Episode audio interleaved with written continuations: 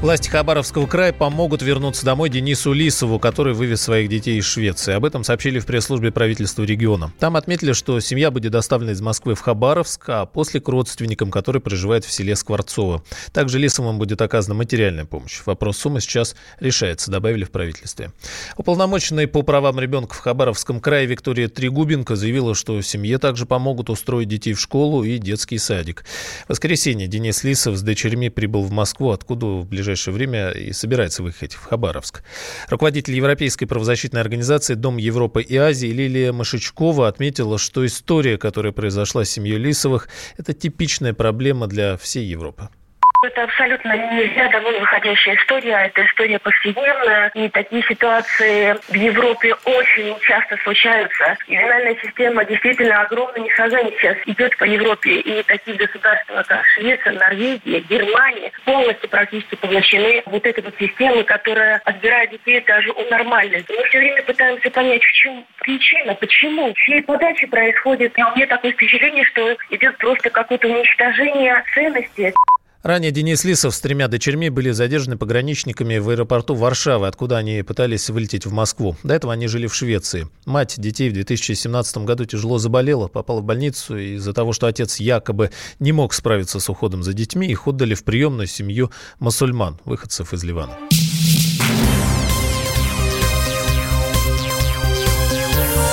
Темы дня. Вы слушаете радио «Комсомольская правда» в студии Игорь Измайлов. В Госдуме предложили ограничивать число разрешений на такси. С такой инициативой выступил зампред Комитета по транспорту Александр Старовойтов. Депутат уже направил письмо в Совет Федерации, сообщает ведомости. По мнению Старовойтова, такая мера нужна для поддержания баланса спроса и предложения на рынке такси. Парламентарий добавил, что это предложение позволит водителям больше зарабатывать и повысит качество услуг. Не считаю, что это какая-то инновация. Это и сейчас предусмотрено в статье 2369 федерального закона, регулирующем такси, но при всем при этом, если изучить все новые реакции, которые подготовлены моими коллегами в Комитете Госдумы по транспорту, а также э, проект закона, который готовился в Совете Федерации, совершенно очевидно, что об этой норме, очень важной норме, позабыли. Помимо всего прочего, необходимо все-таки внести тоже ясность в вопрос, каким образом будут эти разрешения э, выдаваться, то есть путем аукционов, путем конкурсов, потому что механизм аукциона, он не очень приемлем, когда тех претенденты, которые хотят получить разрешение, состязаются только в понижении или повышении цены. А алгоритм конкурса позволит предоставлять качественную услугу. И также нельзя снимать со счетов тот фактор, что э, надо определить механизмы, как выдавать эти разрешения сверх квоты, если вдруг потребуется. Потому что, очевидно, есть элемент перенасыщения или недосыщения рынка. А бывают праздничные дни, когда спрос на машину увеличивается, бывают какие-то другие дни. Но в любом случае каждый субъект Российской Федерации Федерации должен обладать правом регулирования количества разрешений том или ином субъекте Российской Федерации. В противном случае перенасыщение рынка будет подталкивать водителей работать то количество часов, которые они сейчас находятся за рулем, а это 14-16 часов в сутки. Согласитесь, спрос рождает предложение, и если на любом автобусном, в том числе маршруте, вместо 10, например, транспортных средств, которые должны работать из точки А в точку Б, поставить 20 или 25 или 30, то этот маршрут будет практически нерентабельным для перевозчиков. Они смогут обновлять свой подвижной состав, они смогут зарабатывать э, какие-то деньги. Так и здесь. Любой рынок должен каким-то образом ограничиваться. Координатор движения «Синей ведерки» Петр Шкуматов инициативу поддерживает, однако считает, что предложение Старовойтова может увести бизнес в тень.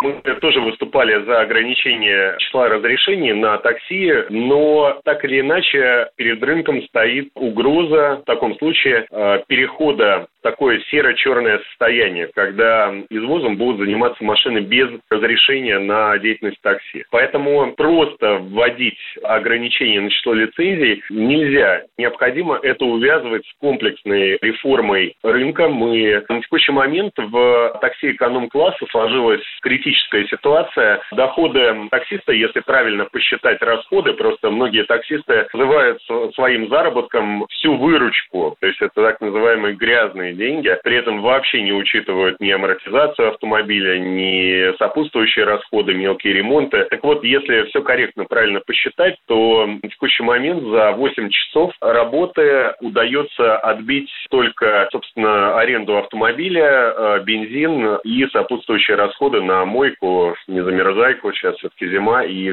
все остальное. То есть таксист за 8 часов работы не зарабатывает ничего. В эконом-классе. Только увеличение продолжительности рабочего дня до 12-14 часов позволяет работать ну хотя бы полторы тысячи рублей.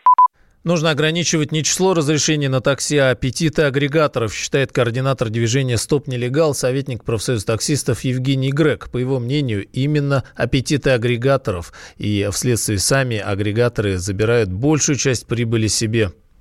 С депутатом, наверное, стоило бы почитать действующее законодательство, где прямую прописана такая возможность для региональных властей ограничивать количество выданных разрешений и квотировать их. Другой вопрос в том, что разрешения у нас кому сейчас выдаются? Юридическим лицам на автомобиле? Кто за рулем автомобиля, не говорится практически ничего. Если депутат может думать о порядке на рынке, то надо говорить о том, что разрешение должно выдаваться на человека, а не на автомобиль. Наверное, опять же, нужно говорить о том, что надо ограничить аппетиты агрегаторов, которые до 90% заработка водителя забирают себе. То есть то, что мы платим водителю ему фактически не доходит. В итоге у нас за рулем оказываются либо люди, которые живут в машинах, катастрофически перерабатывают, фактически рабы, заложники. Ситуация, потому что чтобы что-то принести домой, они вынуждены работать по 18, по 20, а то и по 24 часа. И случайные люди, неквалифицированная рабочая сила из стран ближнего зарубежья, люди, не имеющие никакой водительской квалификации, а зачастую даже не имеющие водительского удостоверения. Очень часто приезжают на машинах, на которых написаны громкие имена известных транснациональных компаний, и мы воспринимаем это как какое-то легальное такси. На самом деле нам предоставляют суррогат такси, и с этим срочно что-то надо делать. Об этом надо думать.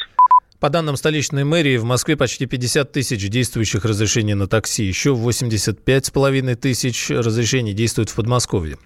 А с начала года в Москве, э, по данным начала года, в Москве жило почти 13 миллионов человек, в области еще почти 8 миллионов. Если ориентироваться на предложение Старовойтова, то предельное число разрешений для столицы составило бы 378 тысяч, а в области около 228 тысяч, сообщает Интерфакс. В Госдуме планируют ввести налоговый вычет на фитнес. Согласно документу, который готовят депутаты, вернуть 13% от потраченной на спорт суммы граждане России смогут уже летом следующего года. При этом максимальный вычет составит 15,5 тысяч рублей. Уточняется, что он не будет распространяться на посещение спортивных мероприятий и покупку спортивного оборудования.